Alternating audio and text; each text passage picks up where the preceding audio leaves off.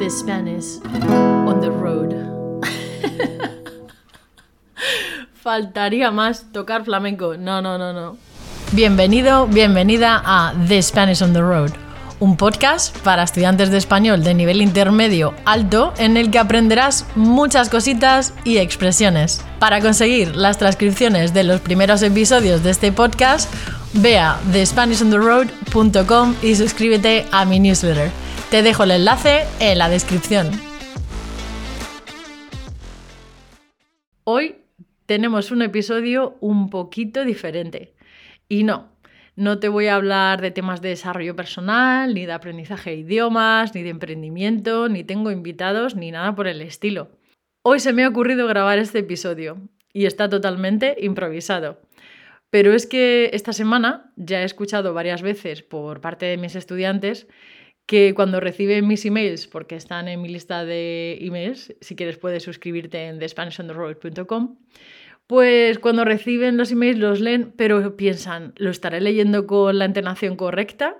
Me gustaría saber cómo sonaría esto, ¿no? En la voz de un nativo o de una nativa. Pues bueno, eso es lo que voy a hacer hoy. Voy a leerte un par de emails para que pues puedas escuchar y practicar la entonación, que es una cosa que tú y yo sabemos que es súper importante, porque puede cambiar mucho el significado de una misma frase. Así que voy a comenzar con el primer email. El primero, bueno, fue una historia un poco graciosa. Comienza así. Casi muere por la J.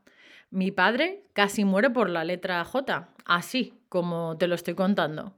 Mi hermano odiaba cortarse el pelo. Era el rubio guaperas del barrio y del pueblo. Sin embargo, a mi padre no le gustaba eso. En aquellos años, un hombre decente tenía que llevar el pelo corto. y llegó a casa con el pelo exactamente igual, aunque mi padre le había dado dinero para que se lo cortara. Como te imaginas, ahora viene el drama. Mi padre estaba comiendo un embutido que se llama cabeza de jabalí y se enfadó con mi hermano. Y empezó a comer a cada vez más y más mientras escuchaba a mi hermano y ya no pudo más y dijo, ¿que no te quieres cortar el pelo? Aquí mandan mis co... La cabeza de jabalí se le quedó en la jota. Se empezó, a poner, se empezó a poner rojo y ahora me río, pero en su momento nos asustamos, la verdad. Mi padre quería que él fuera perfecto a las entrevistas de trabajo. Pero a veces el perfeccionismo nos traiciona. Y la cabeza de jabalí. y la J y la R yo sé que en el fondo no quieres buscar la perfección, sino la conexión con hispanohablantes, que quieres sentirte más tú en el idioma. Por eso, ayer tuve un webinar en inglés esta vez para ayudarte con esto. Te lo dejo por aquí para que puedas ver la grabación. Y bueno, pues en ese email dejé el link para que las personas que quisieran ver el webinar en inglés pudieran verlo y así aprender a cómo conectar con hispanohablantes. Otro email que envié se llamaba representación española. ¿No te pasa a ti que cuando viajas te sientes el representante de tu país? ¡Qué responsabilidad, por Dios! Cociné tortilla de patatas para mis compis de casa en Portugal, a la que fui de vacaciones. Abría la botella de vino a las doce y media. Bueno, era a las once y media en Portugal, pero a partir de las doce no se considera alcoholismo y yo soy española, con lo cual... y por supuesto, como exmonitora de campamentos de verano, preparé juegos, desde un karaoke hasta carreras de natación en la piscina. Entonces pensé, ¿será que estoy dando una buena imagen de mi país? Supongo que sí. De hecho, creo que todo el mundo se lo pasó muy bien. Vale, estoy segura, porque a la mañana siguiente apareció un calzoncillo colgado de la pizarra de actividades. Sí, sí, la pizarra donde ponía yoga, pilates y clases de surf por 35 euros. Supongo que nadie esperaba esas Olimpiadas en la piscina. Ya lo, ya. Supongo que nadie esperaba esas Olimpiadas en la piscina. Ya lo añadirán para la próxima, joder. Supongo que nadie esperaba esas Olimpiadas en la piscina. Ya lo añadirán para la próxima. Yo me sentía representante de España Y creo que lo hice muy requete bien. Y mis compis de casa también me dijeron que se sentían representantes de cada uno de sus países. ¿Y tú? ¿Tú también te sientes así cuando vienes a España? Cuéntame contestando a este email. Bueno, todos se sentían así menos Caroline. Ahora somos amigas de viajes. Ella era alemana, pero te juro que tenía un corazón brasileño. Hablaba portugués de Brasil a las mil maravillas. También he de decirte que no es la primera vez que escucho de mis estudiantes algo así, que son nativos de otros países, pero que realmente se sienten españoles de corazón. Y es que al final yo creo que es así, que no importa de dónde seas y dónde vayas. Vale, puedes hacer representación de tu país de alguna forma. Yo mostré la realidad española, alegría y diversión. Pero realmente puede ser quien quieras. Y como ya he dicho en algún podcast, cuando hablas otro idioma, también puedes convertirte en una persona un poco diferente. Quizás el español te hace poder ser más directo. Quizás te sientes más gracioso o chistoso.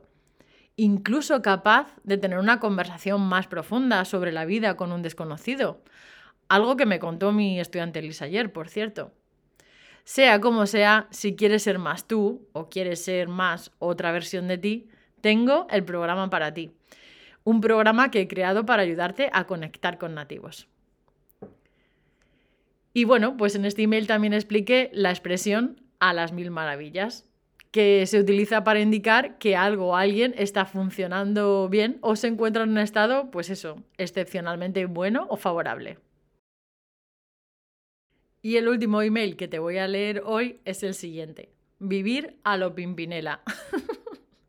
Pimpinela era un dúo musical de hace muchos años. Y una canción que se hizo muy popular de ellos era una en la que se peleaban. Presta atención a la letra. Hace dos años y un día que vivo sin él. Hace dos años y un día que no lo he vuelto a ver. y aunque no he sido feliz, aprendí a vivir sin su amor pero al ir olvidando, de pronto una noche volvió. ¿Quién es? Soy yo. ¿Y qué vienes a buscar? a ti. Ya es tarde. ¿Por qué? Porque ahora soy yo la que quiere estar sin ti. y es que esa era yo antiguamente cuando me venía algún problema. Tenía una pelea continua en mi interior porque no sabía ni por dónde empezar para resolver los problemas. En la vida como en el aprendizaje de idiomas, con el inglés. Pero con trabajo de autoconocimiento como persona y estudiante y con la organización, todo eso cambió. Y sé que tú te sientes igual por dentro. Piensas, hace X años que empecé con el subjuntivo y se va y vuelve, o lo dejamos y vuelvo a él, pero nunca terminamos llevándonos bien. Estáis en una relación tóxica es hora de que hagáis las paces. Y esta vez, de verdad. Y en eso te quiero ayudar, con mis conocimientos de gramática tradicional, cognitiva y comparativa, con el inglés. Para que el rubio o la rubia, es decir, el subjuntivo, no vuelva a cerrarte la puerta en la cara. Os merecéis una segunda oportunidad, ¿no crees? Y en este email expliqué la expresión hacer las paces que significa reconciliarse o poner fin a un conflicto o disputa entre dos o más personas. Y bueno, pues esto es un poco para que escucharas, eh, pues uno, cómo se puede practicar la entonación, ¿no? Y dos, para que veas un poco el estilo y el contenido que yo envío por email a las personas que están en mi lista. Si tú también quieres ser una de ellas, Simplemente ve a thespanishontheroad.com y suscríbete. En la misma primera página vas a ver la cajetilla para poder dejar tu email y recibir historias en contexto para aprender también con ellas y con las expresiones. ¡Nos vemos!